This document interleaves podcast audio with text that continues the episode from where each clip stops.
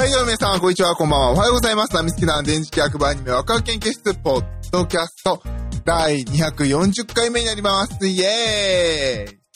はい、このラジオはですね、二次元の面白さを語り合い、知っていこうテーマに、パーソナリティたちがそれぞれの視点で見たアニメの感想を語り合い、新たな視点を持ってもっと楽しくアニメを見ていこうというラジオ番組になっております。パーソナリティの電磁気役です。よろしくお願いし、よろしくお願いいたします。ごめんなさい。ちょっとあの、お酒を飲みすぎてしまって、ろれつが回ってない状況なんですけど。えー、ラジオを撮っていきたいと思います。もう第240回になりますね。はい、今回はですね、えー、アニメ、えー、映画かな？アニ、えー、アニメ映画、怪獣の子供の感想になります。はい。えー、っとですね、今しがた見終わりました。ネットフリックスの方でね、えー配信が開始しておりまして、他でもね、いろんなところで配信されているようです。えー、っと、他だと、まあ今ホームページを見てるんですけど、ストリーミングのところで、えー、D アニメストア、Unext、Amazon プライムビデオ、iTunes、光 TV、FOD、GAO などなど、えー、たくさんいろんな媒体で配信されているそうですので、まああの、皆さん気になったら見てやってください。はい、ということでね、えー今回は怪獣の子供ということで、これアフタヌーンだっけ？えー、漫画で結構有名ですよね。万遍でも出てきたっけ？えー、まあこの作品気にはなっていて、まあ漫画は私知らないんですけど、あ、あの、タイトルだけ、あの、万遍とかで知ってて、まああの、ああ、あの作品がアニメ化したんやっていう、えー、感じでしたね。2019年でしたっけ？ぐらいの、えーっと、5月ぐらい夏ぐらいにかけて、春から夏にかけての公開だったような気がしてます。ちょっとね、見に行こうかな、どうしようかなって悩んでる間に、えー、公開が終わっちゃって、えー、見れてない作品だったんですけど、まあ今回ね、あの、言い方良くないですけれども、ラジオのネタがなかったと。まあ、ストック的にどうしようかなって、どのネタ喋ろうかなと思ってたんですけど、まああの、そういえば配信しとったわと思って、えー、先ほどお酒飲みながら見て、えー、見終わったので今感想を取ろうとしています。そうね、ちょうど見れなかったんでね、タイミング合わずに。で、まあ、ネットフリックスで見させていただきました。そうですね。もうこの導入で何言いたいかわかるよねっていう。えー、感じはしますけど、まあね、あのまずね、ホームページ見ていただければわかるよ、どんなアニメか。あの、アニメの、その、あらすじというよりは、なんていうのかな、あの、ホームページって見たらわかるじゃないですか。あの、どういう人たちが作ってるんだろうなっていうのは、そういうのがすごく滲み出てる情報量がバカみたいに多いホームページなので見ていただければなと思います。そうですね。あのーこの怪獣の子供を見て、えーそうですね、感想として、まあ、あの、この、毎週聞いてくださってる皆様に、私、電磁気役が言うのであれば、まあ、時間があったら見たらいいんじゃないぐらいの。そんな、えー、感じですかね。うーん、まあ、悪くはないけど、なんでしょうね。今すぐ、こう、例えばこれがね、公開している時期で、公開初日に見ても、今すぐ1800円だっけ？今900円だっけ？あの、2000円握りしめて、あの、映画館に行けっていう、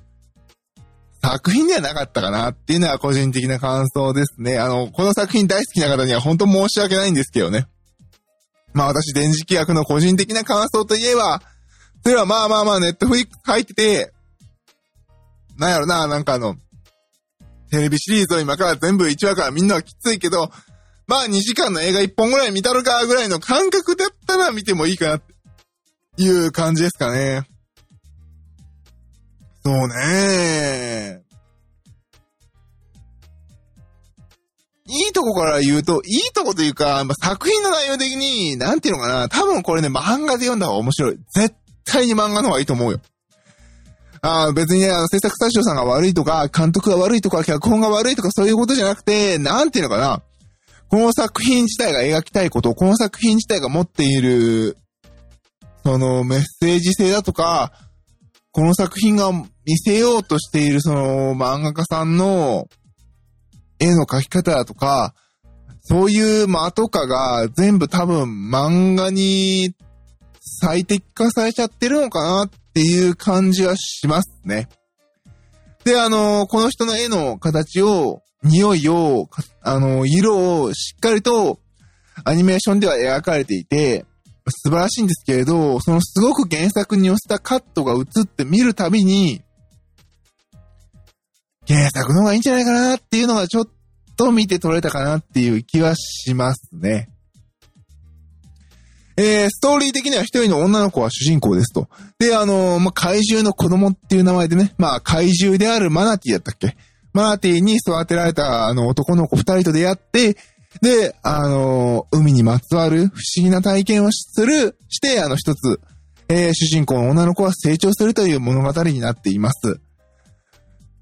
あまあ、あのー、なんていうのかな面白いんだけど、なんか、はあ、面白い、すごい、みんな見てみたいな感じではないんだよ。うん。うん、そうだよね。って、こう、噛み締める感じの、えー、作品なので、あの、すごくね、見ながらね、もう、なんて伝えようかなっていう、そんな感じの作品でした。あとね、もう一個反省するには、あの、よし、ラジオをネタにしようと思ってアニメ見るのは良くないなというのが久々に感じましたね。これどうしたもんかなーっていう感じで、えー、ずっと家の中で見てました。で、えー、っと、スタジオ4度 C だっけ？えー、ごめんなさい、えー、スタジオさ、キャスト名、と待って、スタジオ名探します。ホームページで。えー、っと、スタッフでいいんだっけ？そうね、スタジオ4度 C でいいのかな？の、えー、映像はすごく綺麗です。あの、これ以上ないかなっていうぐらい綺麗で、で、見始めたのは夕方4時くらいかな？で、まあ、あの、窓とか光が入ってきててね、あの、私の家のディスプレイで見ると、えー、ちょっと色が外の光に負けちゃってたので、あの、カーテン全部閉めて、部屋の電気消して、で、あの、映画館みたいな状況で見て、すっごく綺麗な、えー、アニメーション映像でした。あの、もう本当にあの、カーテン閉めようとか、電気消そうとか思うぐらい、えー、作り込まれた、えー、没入したい。ああ、これ映画館で見ればよかったなって思うような映像作品でしたね。うん。いい映像でね、すごい、なんでしょう、なんていうのかな。美しいでもないんですよね。その作者さんのそのタッチを表現すると、美しい、綺麗なんだけど、どこか荒々しいタッチ。をちゃんと表現して、えー、その世界観をちゃんとアニメーションに落とし込んでるので、すごくすごく今思えば大画面で見たかったなっていう作品ではあります。そういう部分ではこの作品は悔しさもありますし、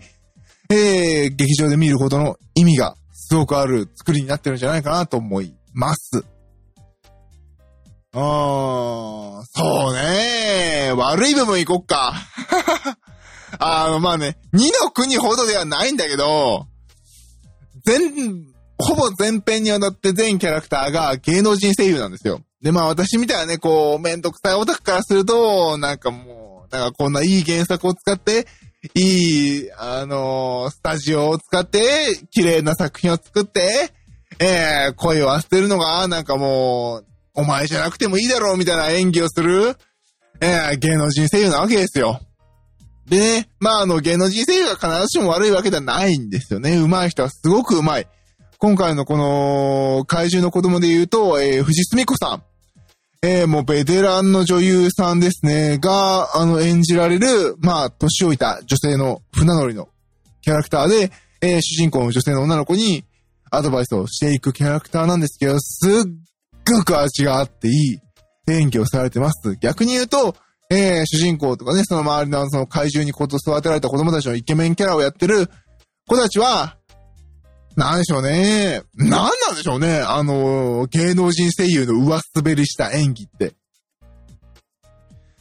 別にね、その方々役者さんたち、芸能人役者さんたちが悪いというわけではないんでしょう。多分彼らは彼らなりの演技論とか演技のやり方があって、で、あの、まあ、テレビ俳優とまだ舞台俳優はまた別、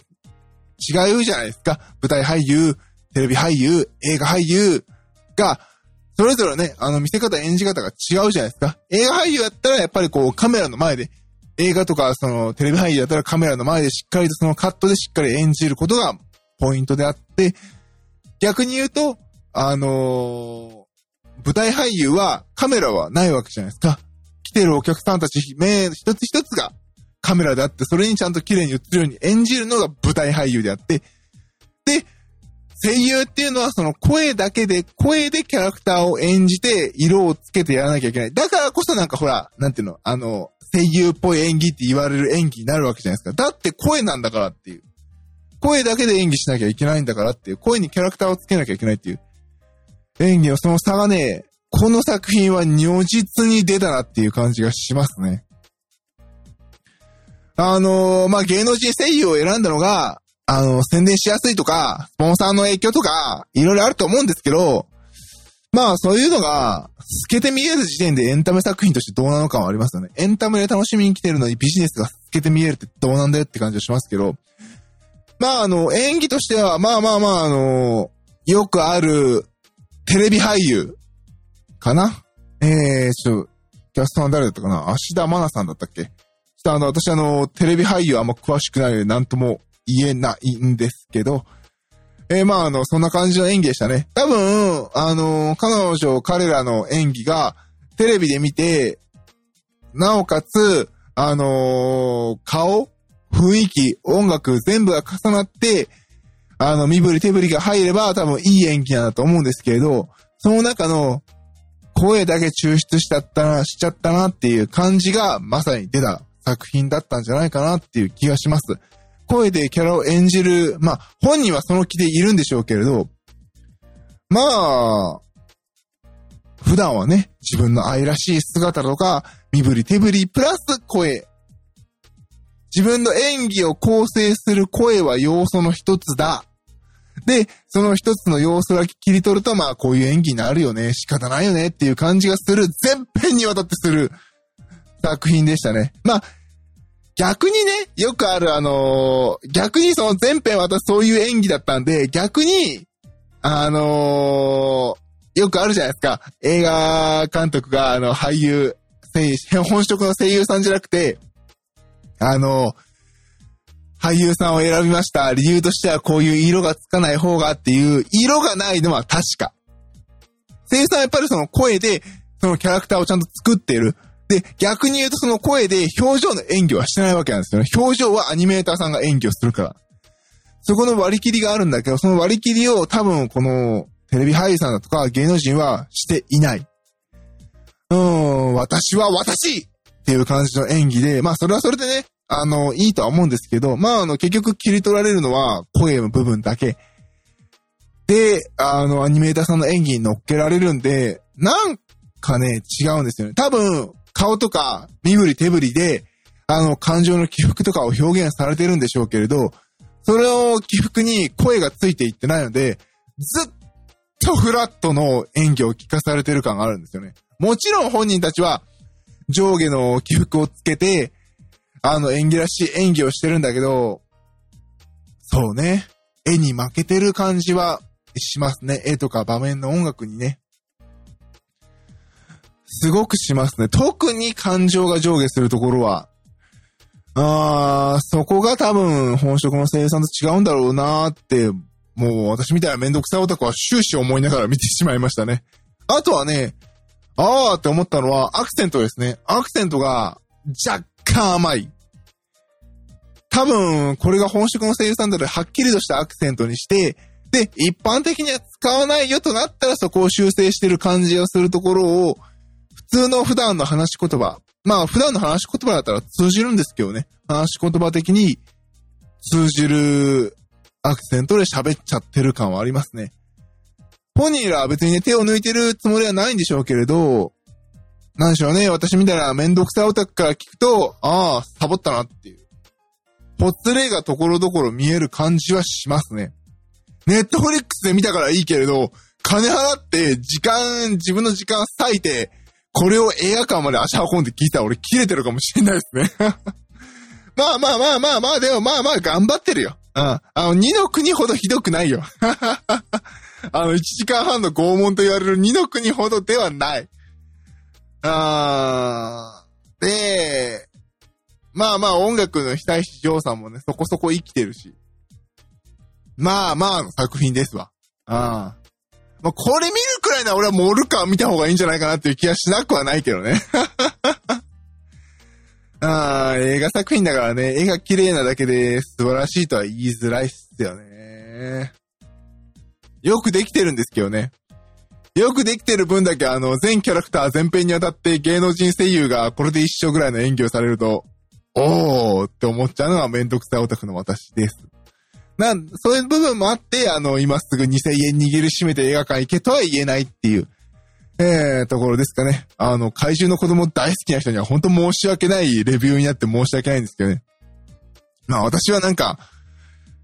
あー、松岡くんとか入れたらいいアニメになるのに、みたいなね。まあ松岡くん色は出ちゃうので、松岡くんがいいかどうかは、えー、別でありますけどね、議論は。まあまあかなっていう 作品でしたね。なんか、怪獣の子供は結構ね、漫画が有名なので、読んでみたいなと思ったんですけど、それがアニメ化になったほーと思って見てみると、うん、普通みたいな えー、そんな作品だったかなって思います。あとね、あの、さっき言った、あの、ビジネスが見え隠れするっていうのは、ホームページ見てもらえばわかります。すっごいいっぱいいろんなね、情報が山ほど載ってるの。もうこれでもかとか、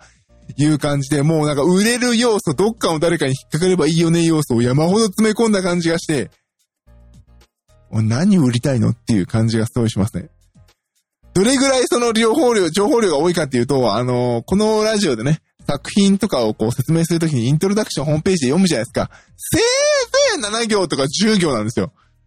でもね、もうこの作品ね、本、イントロダクションのページ見たらね、読むのは諦めるぐらいの量があってね、諦めちゃいました。まあ、まあ、そんな感じの作品ですよ。まあ、あの、そうですね、私、電磁気役としては、まあ、なんでしょうね。まあ、ネットフリックスで、まあ、2時間、酒飲みながら、楽しく見れた、いい作品かなっていう感じです。ただ、他の人たちに、これ面白いから絶対見てっていう作品かって聞かれると、ノーですね。よくあの、私と、よく私と展示で、あの、天台さんとか、あの、スタロさんと喋ってる時に、いやこれよかったよ、へえ、そうなんですか。あ、まあ見なくていいけどねっていう、そんな作品です。まあ見た本人としては、見た時間もあるし、まあまあよかったよとは言うけれど、じゃあ見てみますわって言ったら、いや別にそこまでして見なくていいよっていう、そんな、えー、作品です。うん。あと、そうね、感想としてはエンディング米津玄師さんだったんですね。初めて米津、米津玄師さんの名前は存じ上げてましたけど、初めて音楽聴いたなっていう感じで、まああの、うーん、普通かな。まあまあまあ、そんな感じですね。特にあの、ほーというほどの、まあ普通な、ええ、感じでしたね。まあ、そういう意味で言うと、映画アニメとしては良くなるのかもしれないですね。普通だなっていう感じでいうことは。お金払ってね、見たとしたらちょっと、物足んない作品だったのかもしれません。はい、ということで今回はですね、第240回怪獣の子供の感想を、えー、私、電磁気役を話させていただきました。すいませんね、あの、あんまり、こう、よいしょよいしょっていうする感じじゃなかったんですけど、まあまあまあ、見終わって、今すぐラジオを撮った感じではこんな感じの感想です。まあ、あの、気が向いたら見てみてはいいんじゃないでしょうか。あー、モルカーかな先に見るのは。馬娘見よう。まあ、あのー、そんな感じですね。まあ、お金払う、まあ、ネットフリックスなのでお金は払ってはいるんですけれど、まあ皆さんがね、何かしらサブスクリプションにお金払っていては、そういえば入ってるな見てみよっかなぐらいだったら見てもいいんじゃないでしょうか。映像は素晴らしい作品で、お話はね、結構難しい宗教感が結構強いのかな。そういう宗教観的な面ではすごく面白かったんですけどもね。まあ演技とかその他もろもろ全部総合すると、まあまあかなっていう、えー、作品でした。はい、ということで今回第240回怪獣の子供たちの感想を話させていただきました。パーソナリティ私、電池企画でした。どうもありがとうございました。バイバイ